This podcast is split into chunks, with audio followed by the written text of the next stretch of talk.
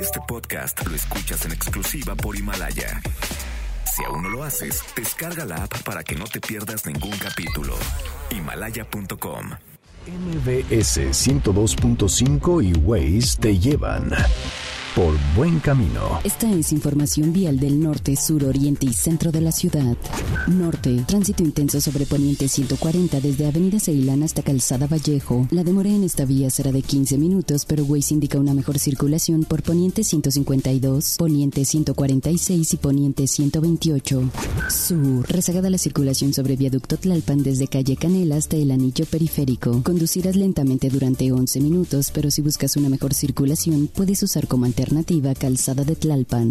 Oriente, ya se normalizó la circulación sobre Eje 4 Sur a la altura de la calle Sur 157 después de la presencia de manifestantes. Centro, está cerrada la circulación sobre calle República de Brasil desde calle República de Cuba hasta calle Belisario Domínguez por presencia de manifestantes. Evitan la zona por Eje 1 Norte, Eje 1 Oriente, José María Izazaga, Doctor Río de la Loza y Eje Central Lázaro Cárdenas. Quédate disfrutando de A Todo Terreno con Pamela Cerdeira. MBS 102.5 y Waze te llevaron por buen camino. XHMBS 102.5 en frecuencia modulada, transmitiendo 24 horas al día con 180.000 watts de potencia. Estudios y oficinas en Mariano Escobedo, 532, Ciudad de México. MBS 102.5 FM. Estamos contigo. Este programa cuenta con interpretación simultánea en lengua de señas mexicana a través de mbsnoticias.com y gracias a traducción, interpretación y accesibilidad en... Dos semanas del paro nacional de mujeres. ¿Cómo se ha configurado este movimiento y qué respuesta ha tenido? Hoy le entraremos a este tema en la mesa ciudadana. Las mujeres tienen todo su derecho, son libres. Nuestro gobierno garantiza el derecho a disentir, el derecho de manifestación. Tenemos buenas noticias y más. Quédense si arrancamos a todo terreno. MBS Radio presenta A Todo Terreno con Pamela Cerdeira.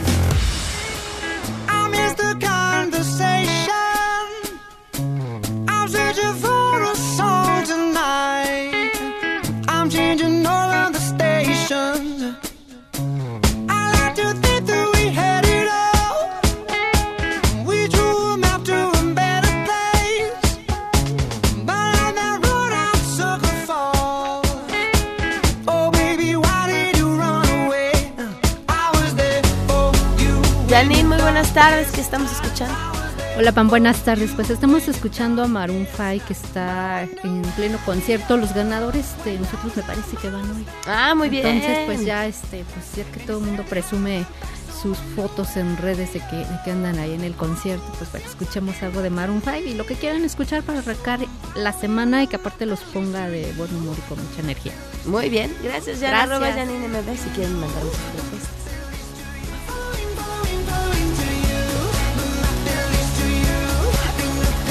Bienvenidos a Todo Terreno, gracias por acompañarnos en este lunes 24 de febrero del 2020. Soy Pamela Cerdeira, la invitación a que se queden aquí hasta la una de la tarde. El teléfono en cabina 5166125, el número de WhatsApp 5533329585 a todoterreno arroba mbs.com, Twitter, Facebook, Instagram me encuentran como Pam Cerdeira. Estoy atenta a sus comentarios en Himalaya, pueden descargar el podcast de este programa, nada más busquen a Todo Terreno, nos encuentran y nos escuchan en el momento que quieran, un par de horas después de que hayamos terminado. Ya está el podcast por si algo del día se lo perdieron. Rocío Méndez tiene información sobre quien ha generado polémica tras esta iniciativa de paro para el 9 de marzo por sus comentarios y, ah, y continúa. Rocío Méndez, te escuchamos. Muy buenas tardes. Buenas tardes, Pamela. Ha sido una secuencia de mensajes sobre el movimiento Un Día Sin Mujeres, que llama, como tú bien has detallado a lo largo de estas emisiones, a este paro nacional femenino para el próximo 9 de marzo. En este marco, la secretaria de la Función Pública, Irma Heréndira Sandoval, entró en una polémica con las feministas desde el pasado viernes en redes sociales. El sábado anterior respaldó la etiqueta fake feministas con la que pues llamó a quienes dice se escudan en la causa feminista para golpear al gobierno. Y ayer domingo 23 de febrero, Pamela, eso de las 10 de la mañana, la funcionaria federal reaccionó a un mensaje que emitió la periodista Lidia Cacho, que tiene una larga trayectoria en no solo reportar, sino incluso interceder por las víctimas de violencia sexual, sobre todo niñas y niños. Eh, dijo Lidia Cacho en redes sociales, me sorprende Irma Sandoval que tú, que siempre fuiste libre, ahora descalifiques al movimiento de mujeres y en sí me digas que lavemos platos. Si quieres ayudar a tu presidente a sabotear, descalificar y acusar a las feministas de enemigas, te equivocas. Ante ello, Sandoval manifestó, pues a mí lo que me sorprende, querida Lidia Cacho, es que reproduzcas las manipulaciones de los medios, sobre todo tú, que fuiste víctima de tantas. Sandoval justificó su mensaje del pasado viernes como la evidente ironía de lavar trastes fue precisamente para llamar la atención de lo retrógrada de una convocatoria que invita a las mujeres a escondernos en el espacio privado en lugar de salir a tomar el espacio público. Y aquí acotar, como tú también has detallado en su momento, Pamela, que la convocatoria formal son 48, 48 horas de una visibilidad de las mujeres, es decir, el 8 de marzo salen a las calles, como lo han hecho durante varios años y se van a guardar el día 9 de marzo. Bueno, pues en este terreno también Sandoval remató.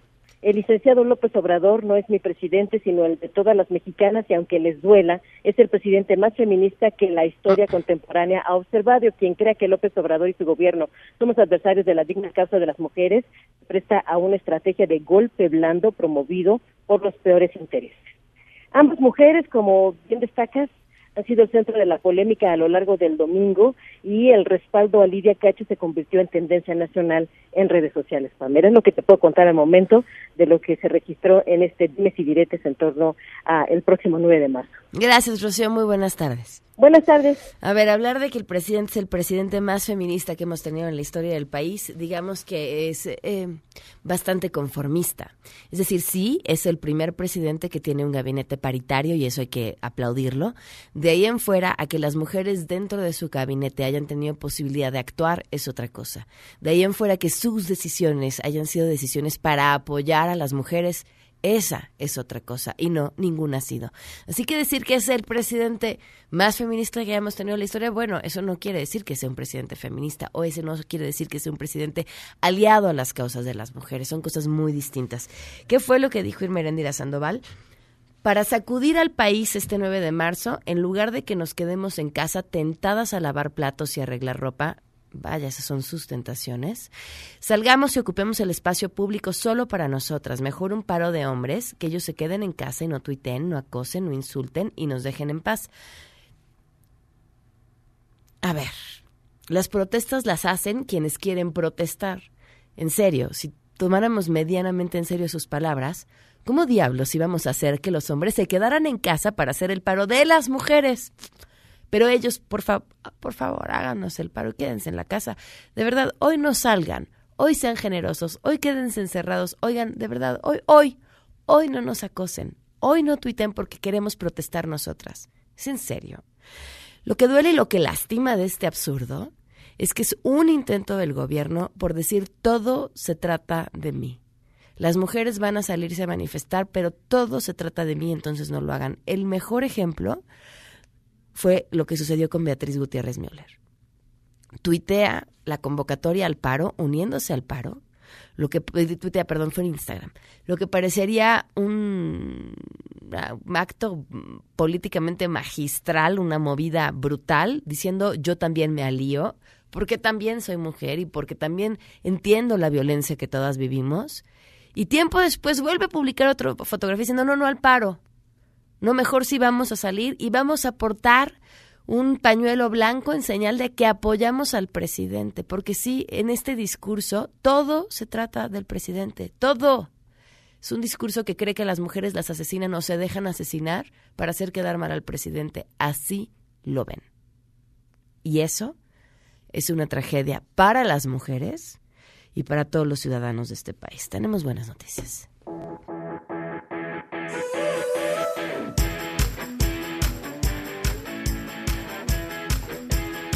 Angélica Melín, muy buenas tardes. Te escuchamos con las buenas noticias. Cuéntanos. Angélica. Se nos adelantó el paro o se nos cortó la llamada, cualquiera de los dos. Vamos a ponernos en contacto en este momento con Angélica Melín para que nos comparta las buenas noticias que tienen que ver con un dato básico, la transparencia, y en este caso lo que tiene que ver con las declaraciones patrimoniales de nuestros legisladores. Eh, ¿Ya tenemos a Angélica en la línea? Ahora sí te escuchamos, Angélica. Buenas tardes. Ahora sí, Pamela, con el gusto de saludarte y también de enviar un saludo al auditorio. Sí, para algunos ciudadanos estos son buenas noticias, deberían de serlo para todos. Y es que, bueno, pues se van a eh, poner al corriente eh, los diputados federales también todo el personal administrativo de la Cámara en, sus declaraciones eh, patrimoniales y también en, de intereses, todos para rendir cuentas como marca la ley. La Conferencia para la Dirección y Programación de los Trabajos Legislativos, es decir, este órgano de gobierno en la Cámara que se conforma por la Mesa Directiva de San Lázaro y por todos los coordinadores parlamentarios, establecieron las normas, los lineamientos para la presentación, el registro, la verificación y el seguimiento de las declaraciones de situación patrimonial y de intereses que tienen que presentar el todos los congresistas, así como los servidores públicos del recinto. Los eh, legisladores autorizaron implementar el sistema de evolución patrimonial, declaración de intereses y constancia de presentación de declaración fiscal de la Cámara de Diputados, un sistema que en eh, modo eh, sintetizado se va a llamar Declara DIP, como declara diputado, pero es una contracción de los diputados, declara DIP, al fin de que, bueno, pues eh, se automaticen los mecanismos de rendición de cuentas y que nadie se quede sin rendir sus respectivas declaraciones. Los funcionarios y legisladores deberán presentar declaración de situación patrimonial de modificación a partir del mes de mayo de este año, cuando este nuevo sistema de presentación de estas declaraciones, Pamela, ya esté en línea, ya esté listo y la Contraloría Interna de la Cámara lo tenga bien preparado para que todo mundo pueda rendir cuentas. Los lineamientos que han publicado los congresistas en la Gaceta Parlamentaria señalan los plazos, las fechas, en qué modo se tienen que presentar las declaraciones, eh, qué personas y qué nivel eh, de eh, empleados en la Cámara sean o no empleados de nivel de jefe o de jefe de departamento o personal de honorarios que tenga determinado salario, bueno, pues se señala en todos estos lineamientos quiénes, cuándo y cómo tienen que presentar sus respectivas declaraciones. En lo que toca a los eh, diputados federales, bueno, pues ellos tienen eh, que presentar sus declaraciones eh, patrimoniales y, y, también de intereses completas,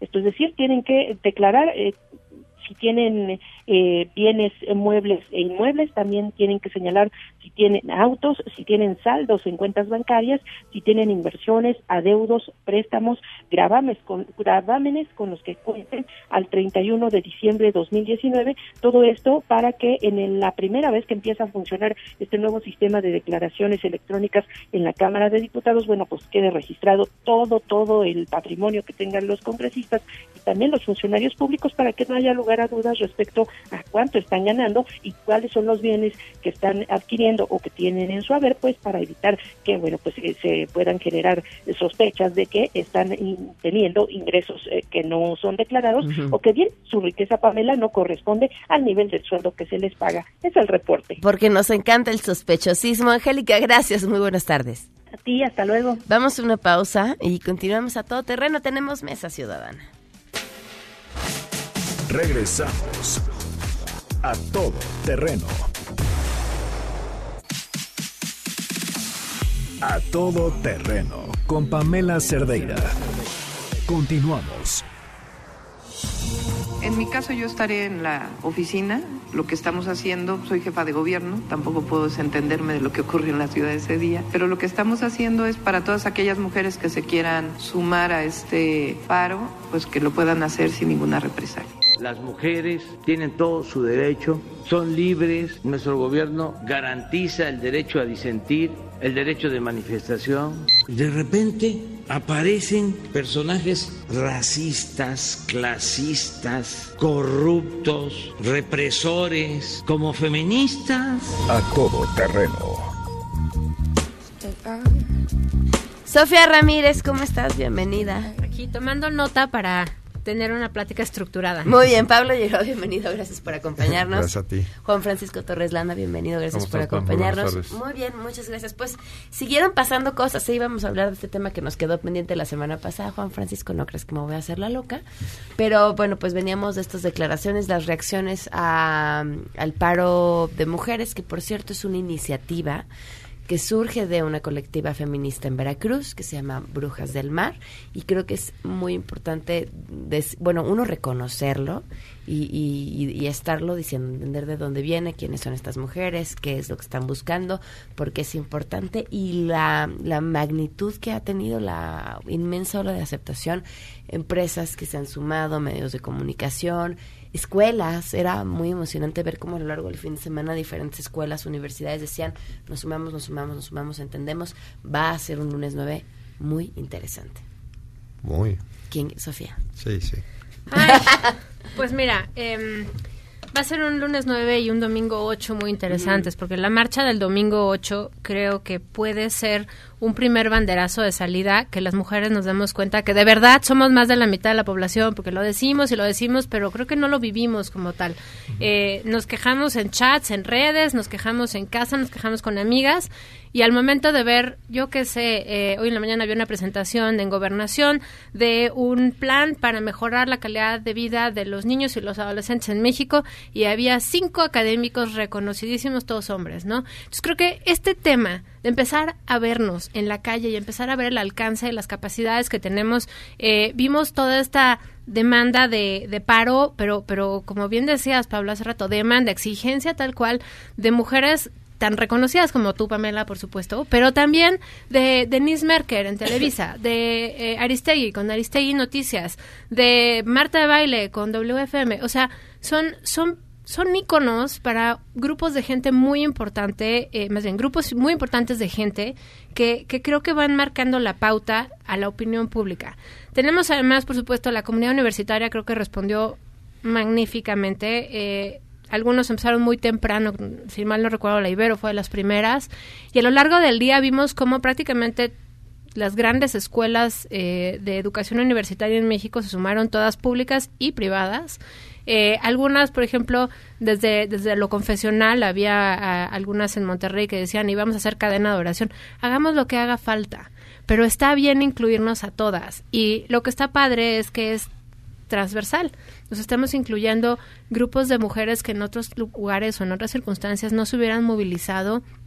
Estamos haciendo conciencia de que eh, el trabajo no remunerado que no vemos todo, más bien que vemos y que agradecemos, aprovechamos sin agradecer todos los días, tiene que incluirse en el paro. Es decir, desde la clase media hablando de sí, voy a hablar con, con mi trabajadora doméstica, hasta las personas de ingresos socioeconómicos más bajos diciendo, no, yo también voy a parar y no voy a venir a poner mi puesto. O sea, creo que esta, esta parte de hacerlo transversal, transeccional, de incluir a todo el mundo está buenísimo. Y ya nomás para dejar de hacer mi, mi monólogo, eh, dos cosas. La marcha del 8 de marzo es a las 2 de la tarde, la convocatoria en el Monumento a la Revolución, y se está invitando a un montón de gentes. Eh, van a estar hasta el frente las víctimas del feminicidio, los familiares de las víctimas, hombres y mujeres.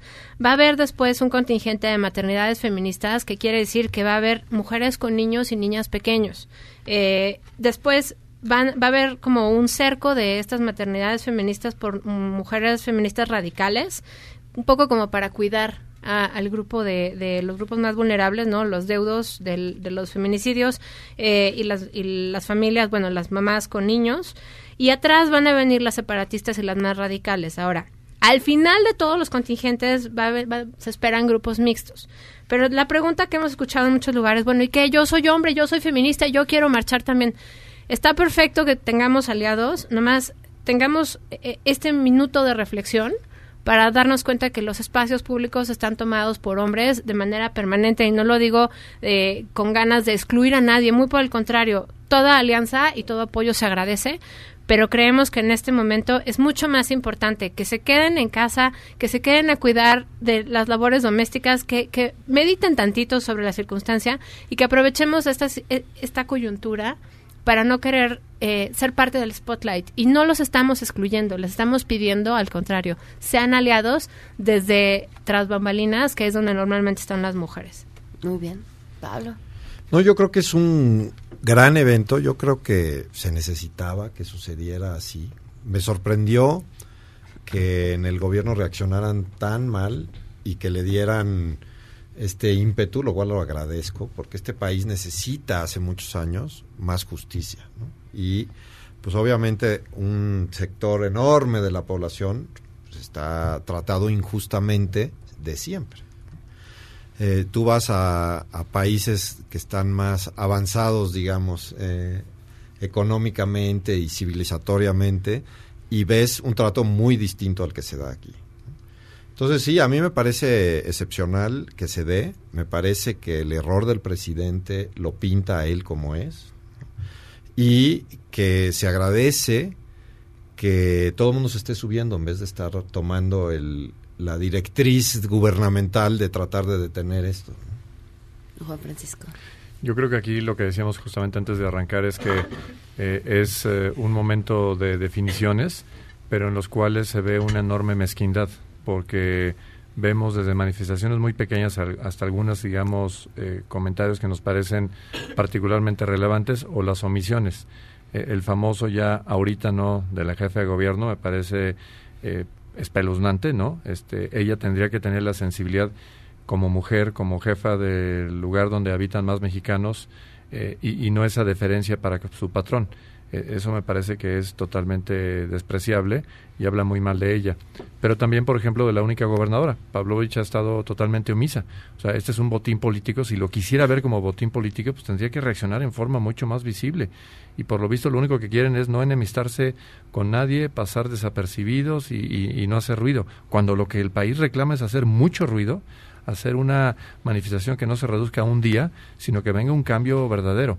Ahí, por ejemplo, también eh, habría que llamar la atención de empresarios en los cuales se ha empezado a gestar un movimiento, pero me parece igualmente sumamente limitado, en que tendría que haber mucho más presencia eh, donde hubiera una absoluta entrega a lo que este movimiento está señalado, a que hubiera puertas abiertas para que la manifestación y la participación no tuvieran ningún tipo de represalia laboral que no nos digan, oiga, hoy me estaban haciendo una consulta, oiga, les podemos quitar el día porque si alguien no, no se presenta, les descuento el día, etcétera. ¿Te estaban preguntando eso? Sí, sí, ¿Cómo no lo cacheteaste? Este, Por teléfono. Este, tenía que hacerlo con, con, educación, pero creo que al final, eh, fíjate que lo que hay es una enorme ignorancia, ¿eh? este, no, no descuento a nadie, pero había una enorme ignorancia cuando le expliqué lo que estaba pasando la persona se abrió de ojos y me dijo, oye, tienes toda la razón, pero es que nadie nos ha explicado esto. Y a mí simplemente me llegan con una consulta y yo quiero darle una respuesta estrictamente legal, cuando este no es un tema estrictamente legal, es un tema fundacional, social y económico y de convivencia. Ahora, además, legalmente no te no sé si te puedan descontar el día, pero no te pueden correr por faltar un día, menos si falta es una protesta, ¿no? Es eso, eso es lo que tienes que hacer. No, pero, o sea, no, porque además este, la causal para despido, eh, que están marcadas en el 47 de la ley, este, tenía que ser tres faltas o más de tres faltas en un periodo de 30 días, o sea, si a eso nos fuéramos. Eh, creo que no lleguemos a eso. Sí te pueden descontar el día, digamos, si no encuentras un aliado en tu empleador. Sí, sin duda. Pero no te pueden correr a menos de que sea un acumulado de las tres faltas, ¿no? Que ese es un poco el, temor de todo el mundo y creo que además es perfectamente legítimo, porque cuántas jefas de hogar no conocemos que están de por medio pues, claro. la subsistencia de su familia, la prevalencia de su trabajo no se diga. No es un tema menor. No es un tema menor. y la otra, la otra vertiente, digamos, equivocada, eh, también lo comentábamos ahorita en el receso, era que si esto era una eh, forma, digamos, en la cual las compañías tendrían que favorecer el home office, ¿no? O el trabajo remoto. No, eh, no va por ahí. Este, o sea, no, ese no es el tema. Insisto, ahí es donde ves una mezquindad enorme de no comprender la magnitud del problema. creo que tenemos mucho que hacer, pero afortunadamente tenemos varios días, yo diría, dorados para que de aquí al 8 y al 9 hubiera una madurez mucho mayor a la que hoy se vive y se respira. Pero además yo quisiera, ayer lo platicaba con mis hijas, que, que no se diga, bueno, el 8 y 9 pasó algo y el 10 ya somos otra vez los mismos, ¿no? Eh, a lo mejor es, es iluso de mi parte, pero ojalá que realmente haya una modificación de fondo y que esa mayoría poblacional, que sí lo son, se represente de una forma en que no haya un mirar hacia atrás, sino un nuevo futuro para, para quienes además es la parte más valiosa de la sociedad. ¿Cómo vamos a conseguir eso? O sea, ¿qué sigue después de la mar qué sigue después de la marcha y después del paro? A ver, perdón, ahí voy yo otra vez. Yo creo que ahorita hablamos de, de bueno, hay, hay un vacío de propuesta y no. Eh, hay muchos grupos colectivos que están hablando, por ejemplo, eh, tenemos aquellos que están trabajando con la Ciudad de México, porque, vaya, vemos todo lo que no funciona, pero algunas cosas sí funcionan y por lo menos ese canal de diálogo está abierto y piden cosas súper básicas y, y el auditorio no me dejará mentir ahorita que les cuente. Pedimos ahí justicia, ¿no? Procuración, administración, por supuesto eso implica pues que el policía pueda resguardar la evidencia, ¿no? Una vez que haya sucedido alguna cosa. Implica acompañamiento de la víctima en la denuncia. Sabemos que solamente uno de cada 100 casos de lesiones domésticas, estas son estadísticas extraoficiales, los hemos comentado porque los paramédicos un poco cuentan, ¿no? Solo una de cada 100 va y denuncia y muchas veces no se ratifica o no se aportan las pruebas porque otra vez, 7 cada 10 lesiones eh, vienen por parte de un familiar. Las violaciones igual, las violaciones sexuales a niños y niñas, pero también a, hombres, pues eh, vienen en el seno de lo familiar, con relaciones familiares muy cercanas, de muchísima confianza. Muchas veces el, el, el, padre de familia, ¿no? El jefe del hogar lo sabe, pero pues no quiere incomodar al compadre, ¿no? Entonces mejor calladitos todos y que no vuelva a ocurrir y tan tan. Entonces creo que es importantísimo que identifiquemos que la violencia viene desde casa. Y cuando eh, este fin de semana en una comida familiar me decían, es que hay que volver a los, a los valores. Yo decía, no, ¿cuáles valores?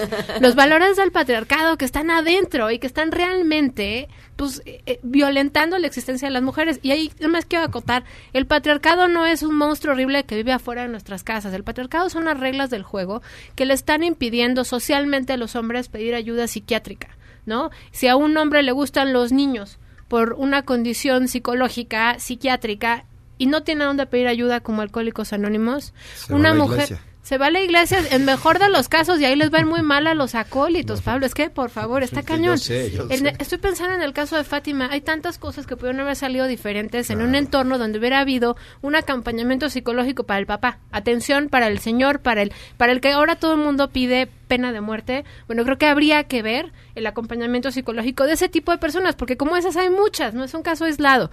Y la otra es para la mamá, la señora que se robó a Fátima. Y si ella hubiera tenido un mecanismo de apoyo, a dónde recurrir cuando el marido le dice, si no, si no me traes una niña, me meto con las nuestras. En ese caso, la mujer se hubiera tenido tal vez, y, y, digo en el hipotético porque el hubiera no existe, pero un mecanismo donde hubiera llegado con sus hijas, un albergue, no le hubieran recortado el dinero, donde hubiera una sociedad que fuera mucho más humanitaria, que respetara los derechos humanos, que que realmente pensara en la prevención, bueno, otro gallo nos cantara. Otra cosa que pedimos a la jefa de gobierno, y ahí van las pláticas, ¿no? estrategias multidisciplinarias para prevenir y atender la violencia, que es lo que les digo. Debe dotar a las instituciones de estructuras y capacidades. Señor Gertz, otra vez, señor procurador, no desaparezca el, el, delito, mejor capacitemos más a los ministerios públicos. O sea, todo eso, creo que sí hay salidas. A mí me preocupa un poco que de esas, esas solicitudes luego son parte de sus discursos del qué vamos a hacer, pero nunca el cómo y, y, nunca se... Sí, vamos a dotar de más capacidades y pum, llega la hora del presupuesto, tienen menos dinero, llega la hora de la realidad, no hicieron nada. ¿Cómo, Sí, hay que darle seguimiento. pero ¿cómo de verdad conseguir que, Pero hechos, hechos son amores, ¿no? Lo decías ahorita, lo hemos dicho aquí. Si las prioridades más importantes que supuestamente son seguridad y salud, pero este año nos amanecimos en enero con que los dos habían sufrido descalabros presupuestales de más del 10%. Entonces, que no nos digan que son prioridades, porque si no le asignan los recursos, y de hecho gastamos mucho menos de lo que tendríamos que gastar. O sea, no solamente era malo conservarlos, tendrían que haber sido aumentados y en forma muy importante. Y lo que decía ahorita Sofía es que cuando vas a las agencias del Ministerio Público, es notorio, y te invito, digamos, a que hagamos casi casi una visita. Hay dignas excepciones, porque hemos hecho monitores de agencias del Ministerio Público y hay personas extraordinarias, pero su gran mayoría ¿Sabes cuál es la respuesta? Les da flojera. ¿Cómo no? Vamos a iniciar.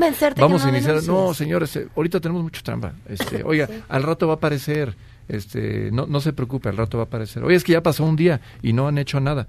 ¿Sabe qué? Es que la gente que, con el que se unió, con el que denunció, este, hoy, hoy le toca eh, está libre. Entonces tiene que regresar mañana a las 12 de la noche, que es cuando se reincorpora su turno. ¿Cómo? O sea, ¿van a dejar pasar otras 36 horas antes de que hagan algo? Pues, ¿qué quiere que hagamos? Así está el sistema. No hay nada que hacer. Entonces, son de las cosas estructurales que hay que manejar. Veía una opinión de... Una opinión con eh, eh, Magaloni, este donde decía básicamente, es que olvídense ya de estar reformando la ley, no, lo que tenemos que hacer es una reingeniería de procesos. Totalmente. Tienes que meterte a que los engranes funcionen, ya no estén discutiendo en el legislativo, metámonos, y, y lo digo en opera- descargo, operar. ya no necesitamos abogados, lo que requerimos son ingenieros que Claro, digan, a ver, proceso. ¿cómo le hacemos que el proceso funcione? ¿Por qué en esta ventanilla no atenden? ¿Por qué en este proceso la- el, el Sí, pro- ¿por qué el te tema este binario no- no, jala? Este, ahí es donde tenemos que hacer, y eso es lo que haría la diferencia. No que nos digan que van a generar nuevas comisiones y el comité de no sé cuánto y que nos vamos a reunir. No, se requiere y reingeniería de procesos en serio, porque si no, los viajes a la- al MP van a ser eh, los traumas que vemos hoy en día. No, y además se excusan en que no pueden hacer nada, pero en realidad en las cosas que sí pueden hacer no lo hacen. Es decir, por ejemplo, en las cárceles locales que tienen el control absoluto, no hacen nada, no las controlan. En la policía, que la policía de- detiene muchas mujeres y las viola, de- pueden hacer algo inmediatamente, ¿no? O sea, ahí pueden cambiar protocolos, pueden atender quejas, pueden correr, pueden eh, judicializar casos inmediatamente. Ya, Nuevo Y León no lo meten a una mujer en un penal varonil. Exacto. Bueno, Digo, sí, claro. o sea, imagínate cómo están las cosas que ni siquiera pudieron tener ese mínimo control. El comunicado del DIF en el caso de Fátima, ¿no? Es, vo- volteemos a ver en qué momento le echamos la culpa a la mamá de lo que le pasó a su hija. Pero además es un comunicado que no tiene nada de sentido. O sea, Nada. Yo quería más bien como aprovechar este último minutito antes de que nos mandes a pausa eh, para hablar sobre la responsabilidad de las empresas. O sea, lo platicábamos ahorita antes de entrar, pero creo que la parte del sector privado, otra vez como la corrupción, siempre volteamos a ver al gobierno porque el gobierno es el corrupto. Creo que hay tanta responsabilidad del lado de la sociedad y por supuesto los grandes capitales y los grandes empleadores y en general de todos los pequeños comercios. O sea, creo que el, el, el tema de fondo es la pobreza tiene cara y tiene cara de mujer, entre otras cosas, porque no les pagan seguridad social a las mujeres, porque somos las que limpiamos, somos las que cocinamos, somos las que tenemos huequitos entre los trabajos domésticos que de por sí no son reconocidos como trabajo para emplearnos y ganar ahí unos poquitos pesos. Entonces, el hecho de que como mujer tengas un- una peor calidad de empleo, con cero seguridad social, con cero pensiones, con cero estar construyendo una carrera para el futuro, con menos educación que los hombres, con mantenernos como en este ciclo de pobreza, también nos está manteniendo eh, fuera de la capacidad de levantar la mano y hacer propuestas un poquito más concretas.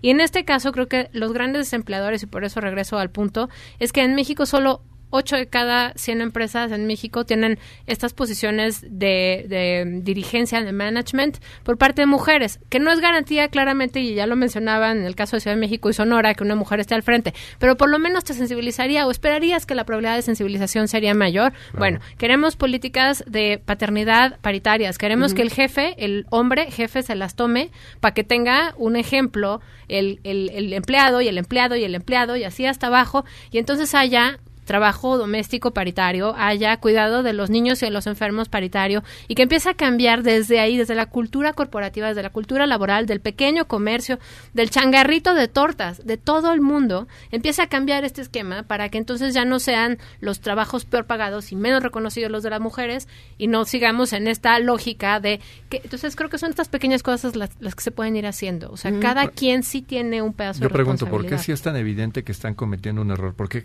cara, se, requieren tres centímetros de, de frente para saber que el gobierno se está equivocando miserablemente en esto? Pero está volviendo a mostrar esta faceta de una absoluta tenacidad mal entendida, una terquedad más bien, donde cometen el error, no tienen capacidad de enmienda y no, meten el acelerador a como de lugar para mostrar que son imbatibles. Caray, no no está bien, o sea, están cometiendo un error brutal. Este, ¿cómo es posible que lo que lo quieran solapar y que lo quieran, digamos, medio racionalizar? No está bien y O sea, ¿te tendríamos que alzar. ¿A qué parte? ¿A que, a que no haya paro? No, no, o sea, que, bueno, que primero dicen Que que, no sí y luego que las no. demandas, no además. tienen las demandas, las minimizan. Y luego dicen que este es un movimiento conservador, que esto no tiene nada que ver con una legítima causa, sino que realmente se están dejando manipular por aquellos enemigos del sistema. Eh, a mí me parece de una insensatez brutal, como muchas de las cosas que hemos visto. Insisto, es de, es de humanos equivocarse, pero es, es absolutamente deleznable que no des marcha atrás y que endereces el camino. Y creo que aquí se están equivocando brutalmente. Vamos a una pausa y continuamos. Regresamos a todo terreno. A todo terreno con Pamela Cerdeira. Continuamos.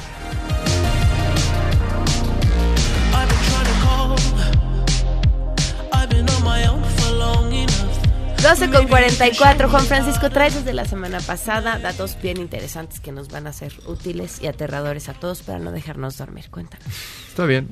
Y, mira, creo que eh, estamos hablando del reporte del World Justice eh, Project que lo presentaron hace dos, tres semanas en el Museo de Memoria y Tolerancia. La verdad es que un, un buen evento, bien eh, asistido. Y, hay que señalar cosas. Eh, aquí creo que hay varias cuestiones que son rescatables. Por cierto, el, reporte completo está disponible en, todas las redes sociales, entonces quien le interese lo puede bajar. Es de libre reproducción. Eh, pero hay cosas que me parece muy importante destacar. Uno es que esto es un esfuerzo que se hace a nivel mundial y este es, digamos, el capítulo mexicano. La base de, de revisión es justamente a nivel estatal y se hacen las 32 entidades federativas. De estas, el, la calificación oscila entre 0 y 1 y así se hace en el resto del mundo. Entonces aquí lo primero que hay que destacar es que los estados que tienen la mayor calificación están en punto 46.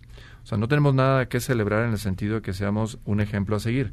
Comparativamente hablando, dentro del país, sí efectivamente hay unos que están más hacia arriba, como es el caso, por ejemplo, de Yucatán, Aguascalientes, Zacatecas, Campeche, que están en la parte superior, y no así los que están más abajo, que serían Morelos, Quintana Roo, Puebla y Guerrero, que están en los 30, 33 para ser precisos. O sea, hay una enorme diferencia. Eh, los números a lo mejor nos podrían perder un poco, pero insisto, lo primero a señalar es que aún el mejor calificado que es Yucatán tiene enormes áreas de oportunidad para aspirar a seguir creciendo en esta tabla. ¿Qué miden? Miden ocho factores que son, digamos, en base a una serie de entrevistas, de análisis, de procesamiento de datos, o sea, es un procesamiento bastante complejo, son ocho factores.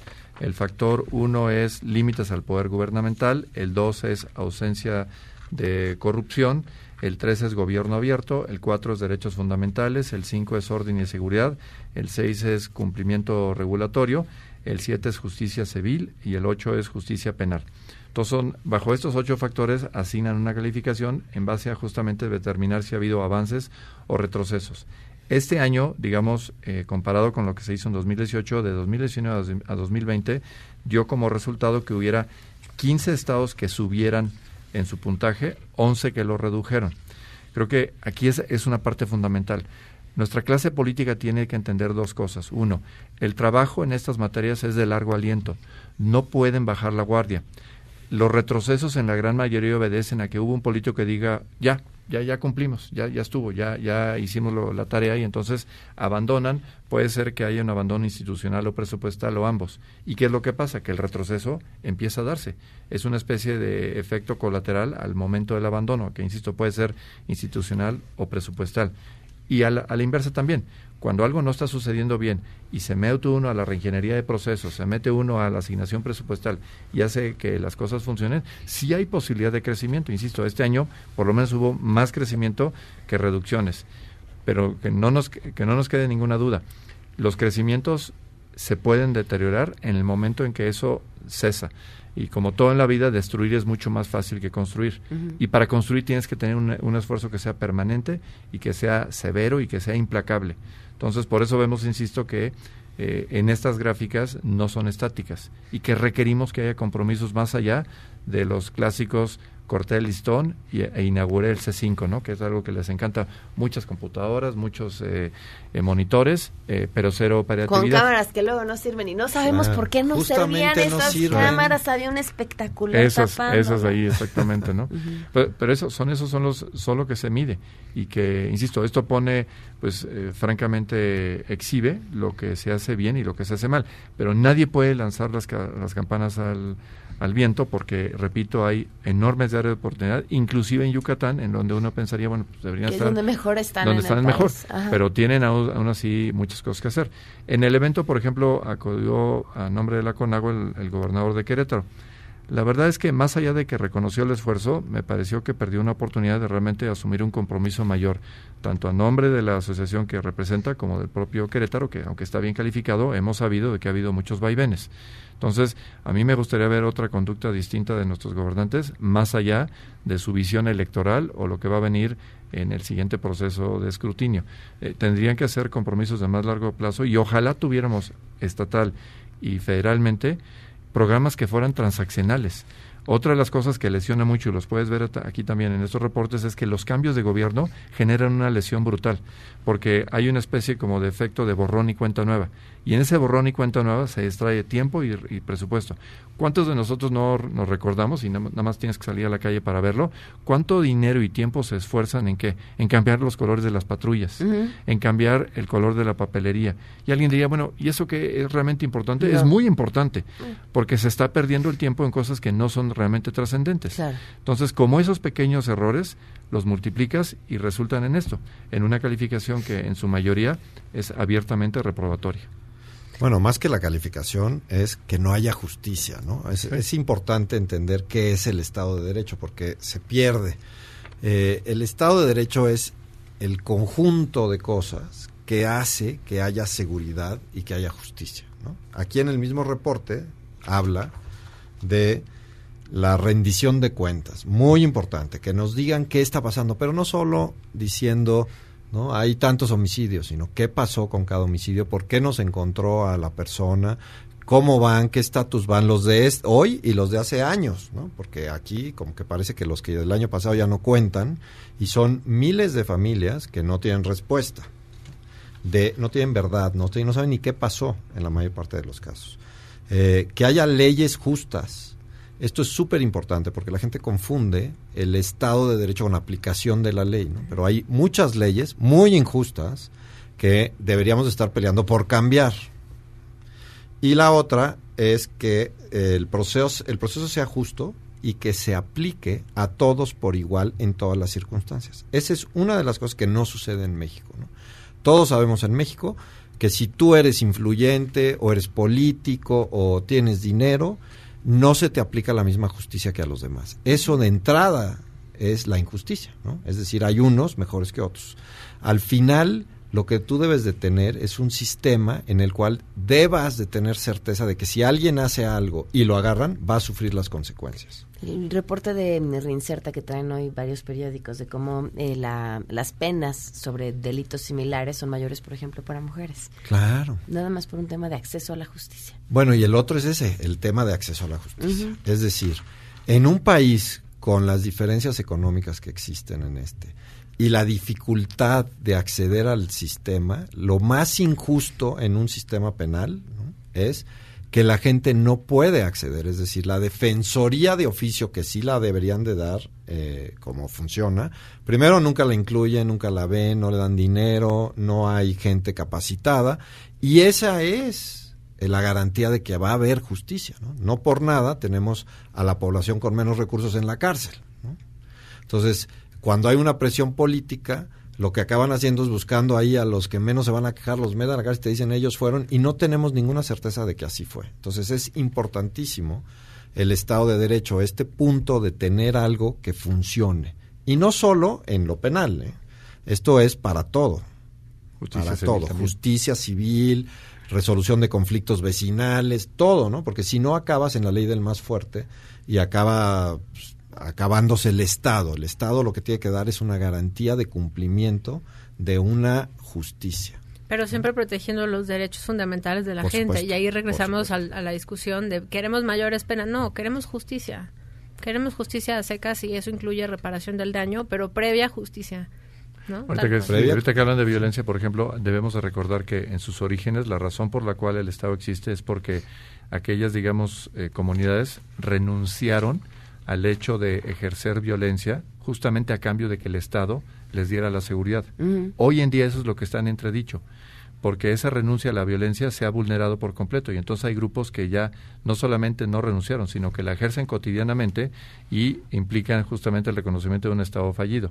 Hay que señalar que este estudio, por cierto, se hizo en base a tres fuentes principales, para que se entienda. Uno es que se hizo en una encuesta a población general. Este no es un estudio nada más técnico en el cual eh, se marginó a la ciudadanía. La ciudadanía participó activamente. Las entrevistas fueron eh, numerosas, de hecho, más de 25.600 personas fueron las que fueron entrevistadas a lo largo y ancho del país. También se cuestionaron o, se sometieron, digamos, a preguntas a expertos y también fuentes oficiales. Es decir, es un estudio robusto que merece nuestra atención y que nos explica muchos de los orígenes del por qué esa sensación de justicia y de seguridad no se vive en el día a día. Y es porque aquí está reflejado, no estamos haciendo la tarea. Vamos a otra pausa y regresamos pues ya para despedirnos. Regresamos a todo terreno. A todo terreno con Pamela Cerdeira. Continuamos.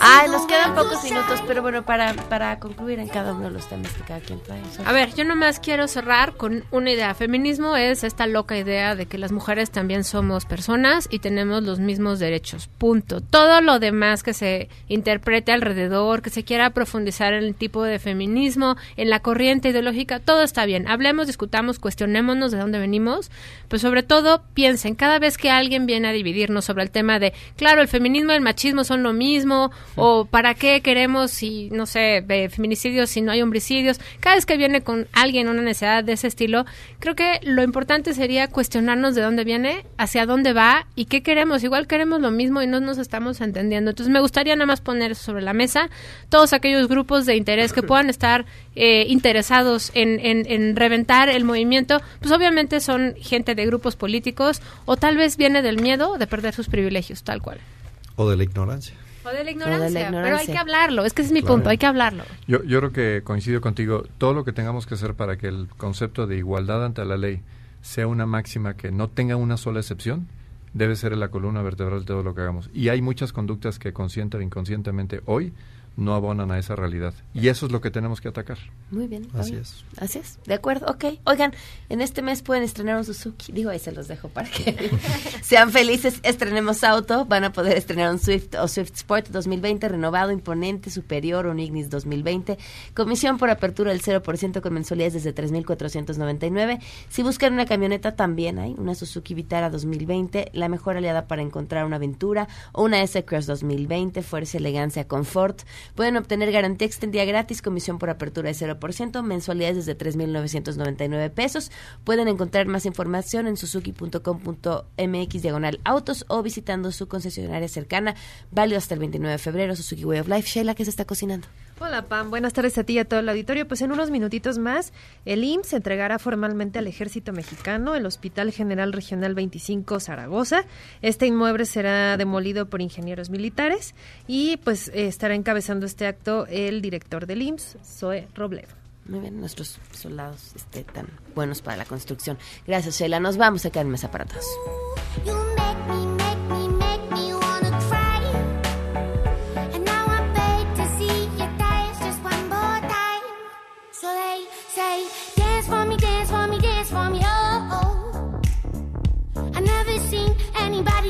things you do before.